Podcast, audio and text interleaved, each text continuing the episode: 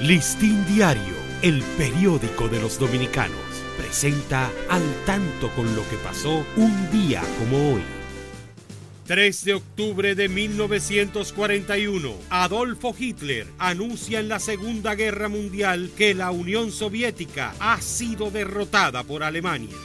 1958 nació en la comunidad de Jaina, San Cristóbal, el destacado jugador de baloncesto Chicho Sibilio. Jugó locamente de 1974 a 1977, formando parte del equipo nacional juvenil que ganó un torneo panamericano en Panamá. Además, conquistó múltiples récords de tiro de tres en la Liga Española.